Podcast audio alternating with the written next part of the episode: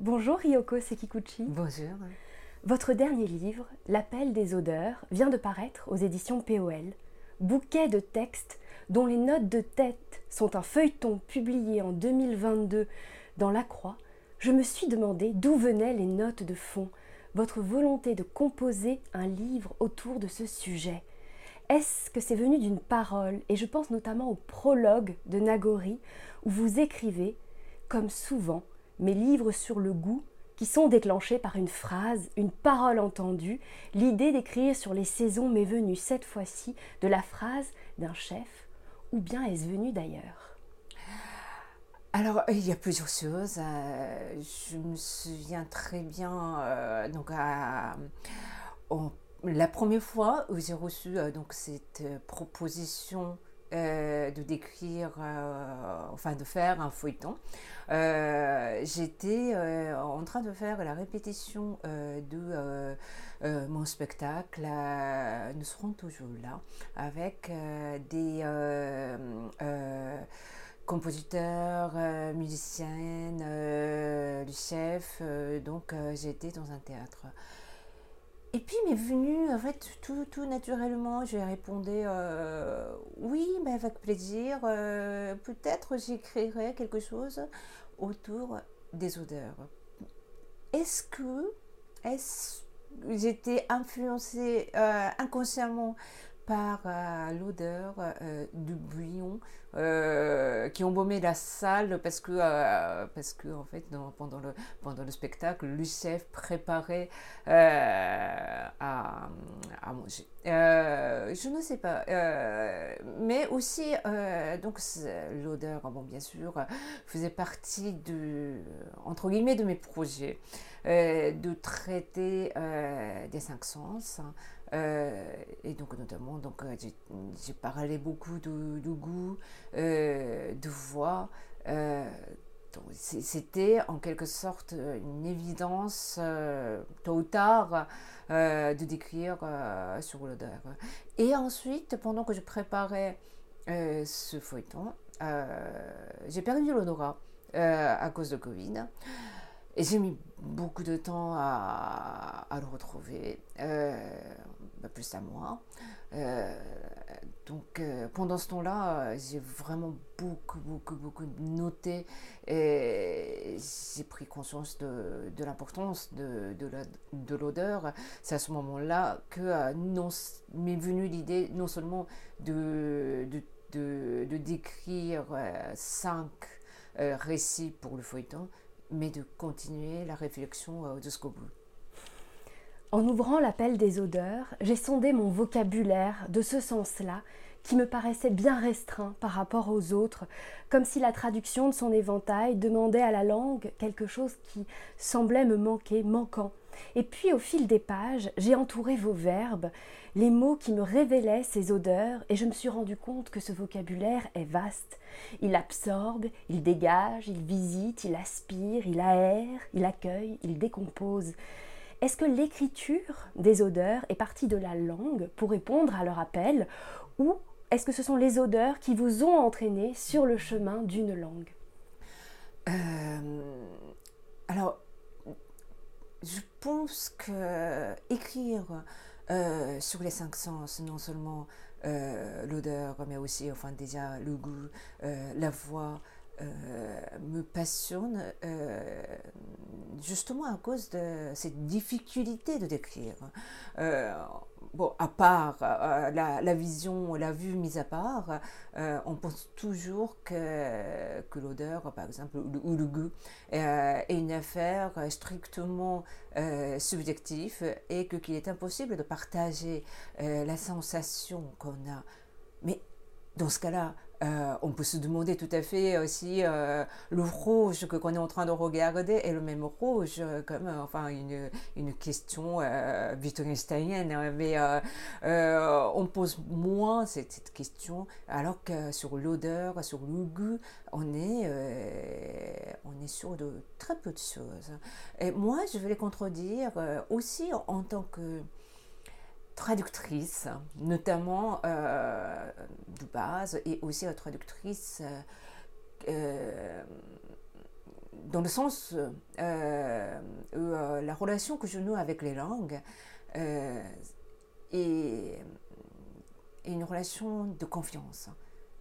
Je crois, je voudrais croire que tout est traduisible, c'est-à-dire aussi non seulement d'un texte à l'autre, d'une langue à l'autre, mais aussi d'un sens, d'une perception euh, aux langues euh, est toujours possible, même si euh, on croit qu'il n'y a pas de pont, qu'il y a très peu de ponts, mais les ponts existent, les ponts sont parfois invisibles, mais qu'on peut créer aussi les ponts. À partir de ce moment-là, on peut traverser et on peut faire les allers-retours. Et c'est un peu ce que je fais à partir des écrits sur les cinq sens.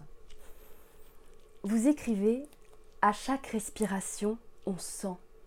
Vingt mille fois par jour. Et votre écriture nous révèle la part inconsciente de cet appel des odeurs. Pourquoi ce territoire de l'inconscient vous interpelle? Alors, euh, à la fois, bien sûr, à la fois l'inconscient, mais tellement, parce qu'à part, en fait, c'est une sorte d'inconscience euh, très qui est mais qui est mais presque sur la surface. Donc il suffit de justement, il suffit de d'aspirer pour que qu'on commence à sentir. Donc euh, on, dit on dit souvent que voilà que l'odeur est quelque chose qui est méprisé, enfin qui est, euh, qui est inconnu, mais il, il suffit vraiment aspirer. Et là, vous sentez tout d'un coup ce qui est autour de vous. Et, euh, et c'est quand même assez incroyable. Donc vous pouvez faire euh, un, exercice très simple, par exemple, de, de, marcher doucement et euh, aspirer pendant une minute. Aspirer, aspirer. Et, et vous vous rendez compte tout de suite que même si enfin, vous êtes chez vous ou dehors, vous êtes tout le temps, tout le temps, tout le temps entouré euh, de, des odeurs, donc c'est-à-dire des, des présences euh, animées ou inanimées, mais en tout cas de, du monde, ce qui, ce qui vous entoure. Et, euh, et c'est une, c'est une révélation. En fait, c'est quand même assez fou de, de, de, savoir que tout le monde dès la naissance jusqu'à jusqu'à la mort, euh, est directement enterré en connexion avec ce monde extérieur et, euh, et, on l'ignore, on, fait semblant de l'ignorer, peut-être aussi parce que c'est tellement constamment, enfin l'odeur vous visite euh, que, sciences, on commence peut-être à, se rendre compte de cette richesse. Euh, on vit le reste du temps à, à sentir. C'est vrai. En lisant l'appel des odeurs, j'ai eu la sensation que les personnages de ce texte sont autant incarnés par les êtres humains que les odeurs. Puis je suis retournée à votre lettre, issue du recueil des lettres aux jeunes poétesses, paru chez l'Arche, et j'ai été frappée par ce passage, je vous cite. Souvent, l'absence de personnages, comme dans le roman, donne l'illusion que le je du poème est identifié au poète. Or, je, justement, peut être un poisson ou une molécule olfactive. Qui sait? Donner des contours à une odeur, un pronom, la penser comme un être qui nous rencontre, nous traverse et poursuit sa route comme nous poursuivons la nôtre, habitant un espace et un temps qui lui sont propres, Qu'est-ce que cela change pour vous et pourquoi est-ce important d'offrir cette place aux odeurs? Euh, Dans ces récits, euh, quelle que soit l'époque et le lieu euh, où se passent les, histoires, le, personnage est toujours, enfin le personnage, le, sujet des, phrases est toujours appelé elle. Euh, au début, euh, je pensais euh, mettre elle comme elle de la personne. mais, et puis bon, tout en, tout en pensant que, les, lecteurs feront peut-être, enfin, enfin, pas la magnum, mais enfin, penseront que c'est un peu alter ego de l'autrice.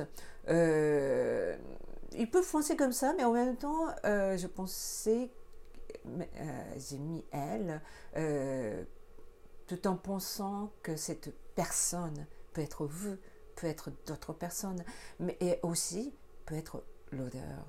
Euh, donc l'odeur qui se soucie des autres odeurs, qui appelle des autres odeurs. En fait, ça peut, on peut finalement penser que ces, séries de récits pas, ne sont pas des, des personnages humains, mais euh, les, récits entre les odeurs. Euh, c'est, enfin, depuis longtemps, tout autant euh, de, euh, de, enfin, le, bien le, tout le respect que, que j'ai sur euh, la nature, sur, enfin sur les vivants. je trouve que par exemple les vivants, le vivant est, un mot qui est maintenant un peu galvaudé, on, l'utilise avec toutes les sources. Donc, alors que par exemple un verre aussi vient de la nature. C'est enfin là, c'est fait à partir de sable. Euh, la table euh, en bois euh, était un arbre aussi. Donc il n'y a pas une matière qui n'était pas, qui ne faisait pas partie de la nature. Et, et donc de, plus en plus en ce moment, j'écris non seulement sur le vivant, mais, surtout, j'aimerais euh, poser des questions, vous posez des questions à, à, cette distinction entre les animés et les inanimés, et, et encore plus des, euh, des humains et des odeurs. Peut-être une odeur, euh, elle peut avoir une âme, qui sait. Et à ce moment-là, enfin en tout cas, de penser que parce que pendant enfin, le XVIIIe siècle, on pensait que les animaux n'avaient pas d'âme. Et, euh, pendant longtemps aussi, on pensait que les femmes n'avaient pas d'âme. Peut-être aujourd'hui, on pense qu'une. Euh, enfin, on pense tout naturellement qu'une odeur n'a pas d'âme, mais, mais qui sait, peut-être le siècle d'après, on va penser, on va penser, enfin, on découvre que qu'une odeur a aussi une âme et donc qui peut être le personnage. Donc c'est euh, c'est un peu la proposition que je fais aussi avec ce livre. Au fil des pages, j'avais la sensation que l'odeur d'un être était presque une question de sédimentation. Sa peau, son parfum, ses vêtements, son corps, ses crèmes, mais aussi ses villes, ses lieux, ce qu'il dégage, ce qu'il absorbe, cet échange dont vous parliez. Est-ce que l'odeur est un faux singulier, un pluriel qui nous cache autant qu'il nous qu'il nous révèle quand il s'agit de parler de l'odeur d'un être vivant? Ah oui, ah oui, je pense, parce que un, un, être vivant comme euh, d'autres... Euh, oui, un être vivant est, fait de, de, toutes les odeurs euh, que qu'il a humées dans sa vie, bah, justement consciemment ou inconsciemment, et, comme, comme un être vivant est fait de tous les aliments qu'il a, qu'il a incorporés dans son, dans son corps, cela est beaucoup plus compréhensible et compris euh, par beaucoup de gens. Euh, c'est aussi pour ça que qu'on fait attention à l'alimentation de tous les jours. Mais euh, on peut penser aussi à l'odeur, des odeurs qu'on aspire tous les jours et qui font aussi les parties constituantes de notre corps de façon à la fois concrète, parce que aussi, malheureusement, aussi on, aspire, enfin, si on, vit dans une, une ville très polluée, euh, ben, notre corps peut être abîmé de ces, euh, ces molécules euh, olfactives nocives pour le, pour le corps. mais aussi, il y a des odeurs qui nourrissent notre âme. Donc, on peut tout aussi dire de faire attention à, à ce qu'on sent. En relisant Nagori sous le prisme de l'appel des odeurs, j'ai noté deux extraits. Le premier, les saisons qu'on ne vit pas dans le réel, on les vit aussi bien à travers les mots. Et le second, douter si l'on verra jamais revenir de son vivant telle ou telle saison, c'est déjà désirer la saison que l'on n'a pas vécue, vouloir prolonger la saison qui s'achève. Peut-on vivre une odeur à travers les mots? Et est-ce que l'odeur comme la saison sont des éléments qui nous traversent, que nous traversons sans pouvoir les retenir? Alors, euh, c'est deux questions. D'abord, la première question, euh, je, voudrais, je voudrais croire euh, que oui, que oui, que c'est que c'est possible de sentir à, à partir, à travers les mots. au cours de l'écriture, j'ai rencontré une personne qui m'a fait une confession euh, précieuse, hein. euh, comme quoi il est un semi de naissance, donc il n'a pas de, il n'a jamais senti, il n'a jamais senti et euh, il a découvert que qu'un des cinq sens lui manquait très tardivement. C'est-à-dire que pendant, pendant tout ce temps-là, enfin pendant son enfance, euh, il ne savait pas que les, que les autres personnes avaient un sens de plus. Parce que enfin, la, la preuve que finalement, dans notre vie quotidienne, on ne parle pas euh, souvent euh, de, des odeurs. Et, et il m'a écrit, il m'a envoyé un message après la lecture de, mon livre, un message très, très émouvant euh, de dire que qu'en lisant ce livre, euh, il s'est rendu compte de nombre de nombreuses choses à côté desquelles euh, il, était passé et, il a dit que merci de, de me faire sentir vivant. Et, et donc, je pense que même si il m'a écrit que tout ce que euh, j'écrivais dans ses livres euh, était même inimaginable euh, pour lui, peut-être il a pu sentir, peut-être pas la même façon que nous, mais que qu'il y a quelque chose qui existe à travers les mots. Donc ça, c'est la, la, la, réponse à, la première question.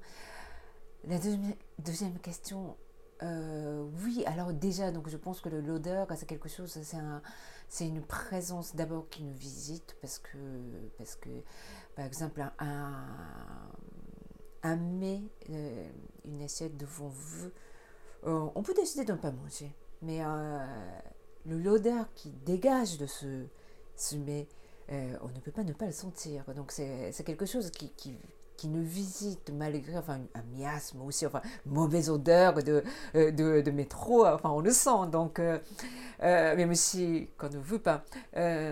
donc, c'est quelque chose qui, qui, nous visite et qui nous traverse aussi. Après, peut-être justement, ça, en traversant, ça nous laisse des traces Mm. Et euh, je ne sais pas en fait. C'est aussi euh, pour cela que dans ce livre, il y a beaucoup, beaucoup de questions euh, que, que, le, que la narratrice, enfin le personnage, laisse dans, son carnet de d'odeurs. je pense que c'est à la fois une série de récits qu'une série de questions euh, sur les odeurs, autour des odeurs. D'ailleurs, ces questions ouvrent des portes. On parlait tout à l'heure de la superficialité de cet inconscient, et c'est vraiment ça. C'est comme s'il y avait un voile, et chaque question soulève le voile comme un souffle. Mm. l'élément air est très présent mm. dans votre livre, et j'ai senti cet air soulever ce voile, justement. Dans 961 heures à Beyrouth, vous reprenez au chapitre 59 L'odeur comme l'art, les mots de Paul B. Preciado, L'odeur des immondices, intense, diffuse, incontrôlable, corporelle, agit comme l'art, il rend perceptible ce qui sans lui demeurerait occulté. que j'aimerais mettre en regard du chapitre 38, La cuisine du parfum. Mais à Beyrouth, plus qu'une cuisine du goût, c'est une cuisine du parfum que je déguste tous les jours. Le parfum, pour un ingrédient, est-il l'équivalent de la sonorité pour un mot? J'aimerais revenir au titre de votre livre, L'appel des odeurs plutôt que des parfums. Pourquoi avoir choisi ce mot dont la sonorité frappe avec ce dé très occlusif hmm. euh, Parce que euh, le, parfum, le mot parfum implique forcément les, euh, bons odeurs. les parfums est un mot, disons, qui a avec une connotation forcément positive. alors que dans la vie, en sont tout aussi bien les mauvaises odeurs euh, que, euh, que les bonnes odeurs. Et d'ailleurs, en fait, on ne peut pas dire euh, enfin, lequel est mauvaise odeur, lequel est bonne odeur. Bon, bien sûr, il y a des odeurs qu'on déteste, qu'on veut ne pas sentir. et c'est pour ça que je, ne parle pas que de, justement, que de bonnes odeurs. Donc, je, parle beaucoup de, des odeurs de la guerre il y a aussi les, odeurs de malheur, les odeurs euh, de pauvreté, les odeurs euh, des, enfin plutôt des injustices que, l'odeur des odeurs de pauvreté et que les odeurs que qu'on attribue euh, à tort, par exemple, à la pauvreté aussi. Donc il y a les, odeurs peuvent être aussi politiques. Donc euh, le sujet, enfin, le, sujet politique. Donc, euh, euh, et les odeurs de tabou existent aussi. Donc, en fait, pour parler de toutes ces choses-là, parfum est un mot qui est trop réducteur, je trouve.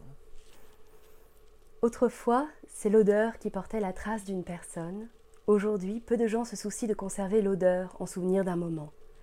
L'odeur de ceux qui sont partis, qui la conserve dans La Voix sombre, dont est issu cet extrait, vous nous interpelliez déjà sur l'évanescence de la mémoire, de l'odeur et de la voix. Est-ce que la disparition de l'odeur et de la voix, d'un être, mais d'un lieu aussi, signe mieux que tout le deuil? Oui, oui, euh, oui, d'autant plus que, que ces deux éléments sont si évanescents. Euh, et puis, on pense euh, justement à, conserver les, euh, les, lettres, les vidéos, les photos, parmi les traces, enfin les objets aussi, les vêtements, les, les plumes, les, les, chaises, plein de choses, mais souvent on ne, on ne pense pas conserver la voix, enfin d'où c'est le thème du livre La, la voix sombre. Et pareil, l'odeur d'une personne, euh, on, peut peut-être la conserver, mais en fait, c'est plus difficile que la voix. Parce que la voix euh, incarne le, corps, en fait, la voix vient directement de, du corps. Et, euh, il n'y a qu'une voix, en fait, une personne, il n'y a qu'une voix. on, ne peut pas, on ne peut pas simuler la voix, enfin, enfin on peut simuler, mais il y a toujours euh, la voix de, cette personne qu'on ne peut pas casser. Alors que, quelle est l'odeur d'une personne? On peut dire que c'est l'odeur euh, d'un parfum que, euh, par exemple, je ne sais pas, l'odeur de maman, c'est l'odeur de parfum que qu'elle mettait, qu'elle portait, ou l'odeur de pain que qu'elle préparait, c'est l'odeur de fleurs qu'elle aimait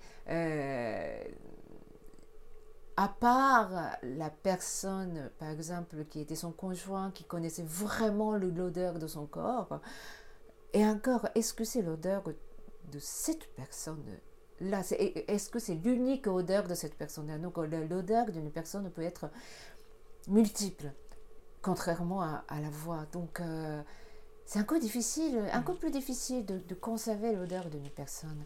Donc lors de la disparition euh, de quelqu'un, je pense qu'avec euh, la voix, c'est l'odeur de cette personne euh, qui ne manquerait euh, le plus. et qu'on désirait euh, en vain. Le regard nous tient à distance, mais le son de la voix et l'odeur nous pénètrent. Est-ce que pour vous, le son et l'odeur sont des expériences assez similaires dans la manière de nous traverser, ou est-ce que vous dessinez une distinction entre les deux? Non, ils sont très proches. Je, pense que qu'ils sont, sont, c'est vrai qu'ils sont vraiment très, très proches. Et...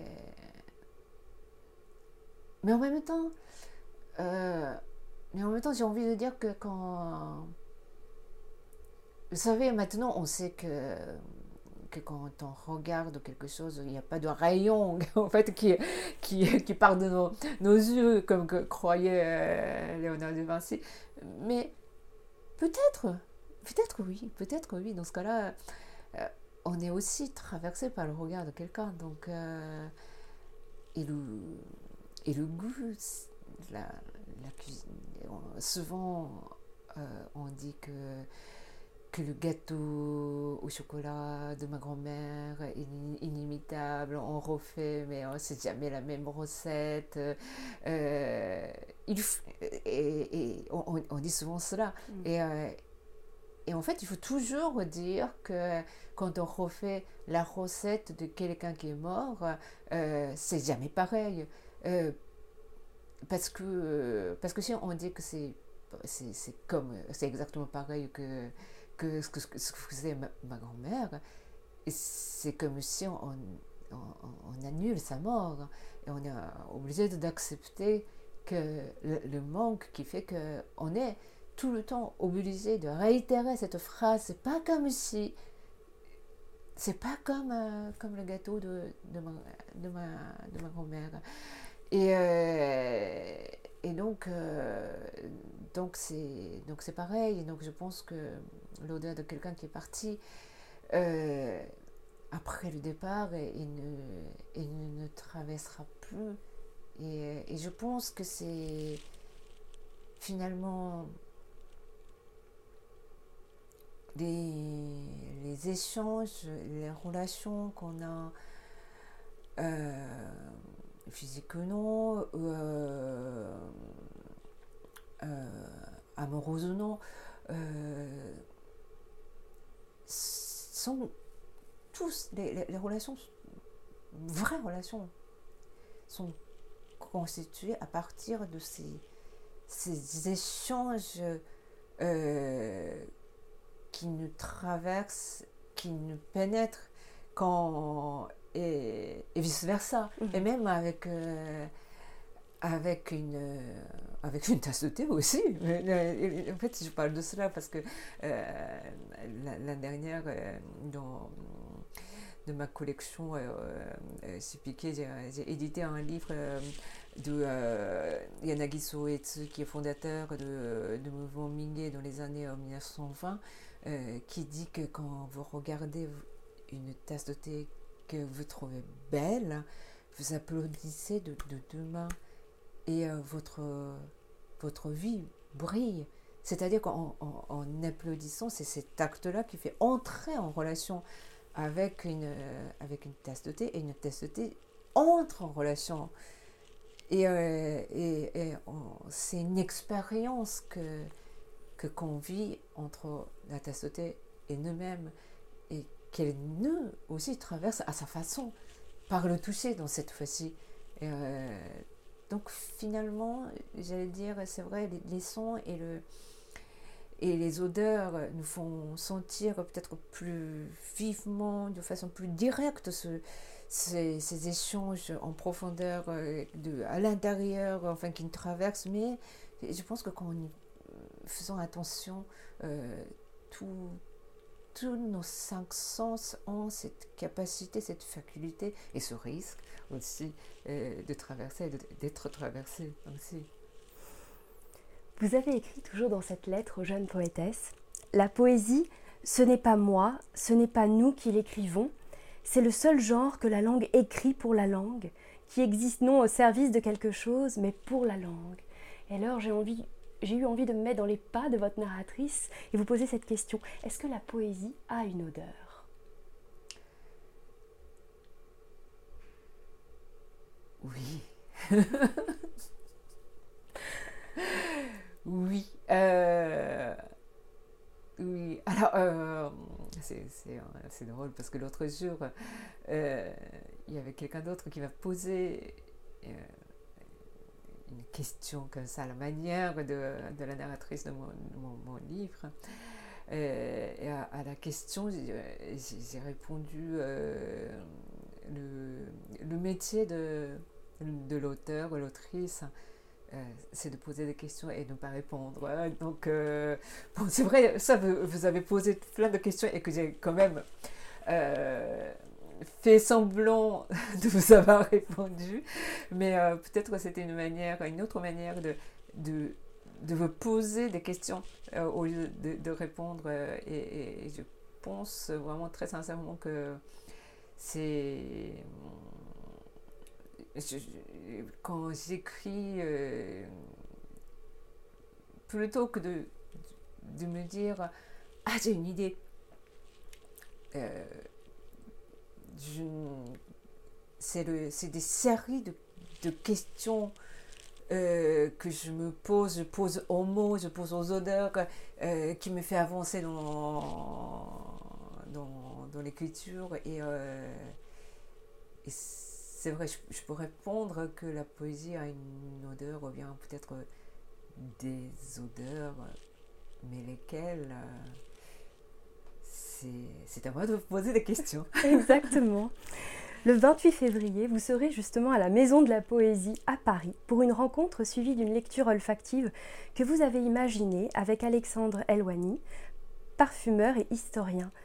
Est-ce que vous pouvez nous en dire un peu plus sur ce rendez-vous et la manière dont on pense une rencontre vers un livre par l'odeur Oui. Alors, euh, je sais que souvent, euh, les événements olfactifs tombent à l'eau, souvent. Euh, je ne dis pas que, que ça ne soit pas un autre cas, mais euh, peut-être ce qui est un peu différent des autres, par exemple les expositions olfactives, les théâtres, cinéma olfactifs qui ont déjà existé, en fait il y a, j'ai oublié le euh, le titre d'un livre qui, enfin, qui, qui, euh, qui consacre tout un chapitre sur euh, l'histoire du cinéma olfactif, ou bien des, spectacles olfactifs, comme quoi rien ne marche. Donc, mais je peux. Alors, je, je peux vous dire deux choses. vous repartirez tous chacun avec un petit flacon, euh, mais qui, qui est seulement à vous. Donc, euh, on, va, on va préparer euh, bah, s'il y a son personne, sans odeurs différentes, son parfum différent. Ça peut être bonnes odeurs ou mauvaises odeurs, mais comme la lecture appartient à à, chacun d'entre vous. Donc euh, ce flacon appartient à vous et à vous seul. Et, euh, et, et aussi, euh, ce qui est bien, c'est que euh, Alexandre euh, que j'ai rencontré euh, tout récemment, donc c'était une vraie rencontre, comme si en fait on s'est rencontré pour, pour cette soirée. Et lui a déjà fait un parfum à partir de, de, de l'Odyssée. Donc, euh, donc lui, il, enfin, il invente les, euh, les, il invente, enfin il ne invente pas, il, euh, il fait sa lecture à partir toujours d'un texte. Là, en ce moment, donc il prépare un autre parfum encore une fois à partir d'un texte, enfin le, Cantique des Cantiques, ce que je trouve extraordinaire, que chaque fois comme, comme projet est unique et, euh, et c'est en fait c'est une lecture profonde qui, euh, ce n'est pas juste l'image de l'Odyssée, mais c'est une lecture profonde de ce qui est écrit, les mots qui apparaissent, les, euh, les plantes qui apparaissent, euh, et qui font finalement comme, encore une fois, comme euh, les mots sont des personnages qui font surgir les odeurs et que, qu'ils concrétisent en fait, qu'ils rendent qu'il est, qu'il est aussi traducteur en quelque sorte aussi de, de des, des mots de texte en parfum. Et, euh, et donc j'ai demandé aussi de, de, de, faire les exercices un peu pareils, parallèles, à partir de ce texte, à partir de sa lecture de, de, de livres. Euh, qu'est-ce qu'il imagine, à la fois concrètement, mais euh, comme une sorte de traduction imaginaire, imaginaire en parfum, qu'on veut, qu'on veut s'offre euh, à chacun de vous, mais de façon vraiment singulière. Comme, comme s'il allait extraire du livre une formule, puis la distiller et, la transformer.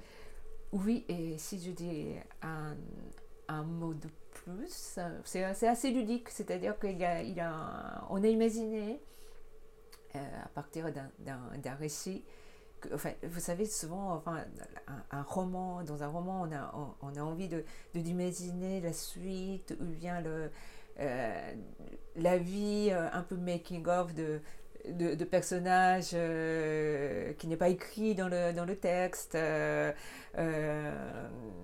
on a imaginé en fait le haut cadre d'un récit d'un personnage et et une aventure que ce personnage va vivre et, euh, et quelles seraient donc les, euh, les odeurs que, qu'elle rencontre. Donc, euh, en fait, ce n'est pas juste que, qu'il, que, qu'il lirait les mm. mots des odeurs, que, que, qu'il fait la cueillette des, des mots et que, qu'il rend en, en, odeur. Non, en fait, c'est, une sorte une, une vie parallèle d'un d'un personnage qu'il imagine. Donc, euh, en tout cas, nous, on, s'amuse et donc j'espère que, que c'est pareil pour, le, pour les gens qui viennent. Donc le rendez-vous est pris le 28 février à la Maison de la Poésie. Finalement, Ryoko Sekiguchi, quel livre est-ce que vous nous invitez à lire aujourd'hui? Finalement, quelle odeur nous invitez-vous à suivre? Vers quel titre? Roman, poésie, même livre de cuisine si vous le souhaitez. Ah, euh, alors si je, je réponds un peu euh, du côté euh, de parce que euh, il y a beaucoup de en fait j'ai lu énormément de, livres pour ce pour, pour, enfin, pour écrire ce livre donc c'est il m'est difficile de répondre par un livre mhm. mais ce qui est possible ce qui est facile de faire pour en fait pour chaque pour tout le monde, en fait, où que, que vous soyez, euh, euh, c'est plutôt de, de, lire les odeurs euh, des tableaux. Et ça vous change. En fait, vous, vous faites cet exercice, vous allez dans un musée et puis essayez de l'imaginer l'odeur de, enfin, soit derrière du tableau, soit le, le, le, peintre, par exemple, qui dessinait, enfin, je sais pas, même même un, paysage. Qu'est-ce qu'il sentait? Est-ce qu'il sentait l'odeur de feuilles, l'odeur de, de fleuve, euh, l'odeur de vache euh, Voilà. Et euh, le, sais pas, même un portrait, en, regardant un portrait d'un homme, qu'est-ce qui, quelle odeur, quel parfum portait cet homme? euh, et de d'imaginer, enfin ça, ça, un musée devient tout d'un coup très odorant par votre imagination. Et, euh, et ça c'est un, exercice que vous faites faire euh, bah, dès maintenant. Et puis aussi c'est très... Vous faites tout aussi faire avec vos enfants c'est euh, qui se prête, euh, enfin j'ai de l'expérience euh, au jeu parfois plus que les grands, et puis la visite d'un musée devient tout d'un coup quelque chose de, de fascinant. Merci beaucoup Ryoko Sekiguchi. Merci.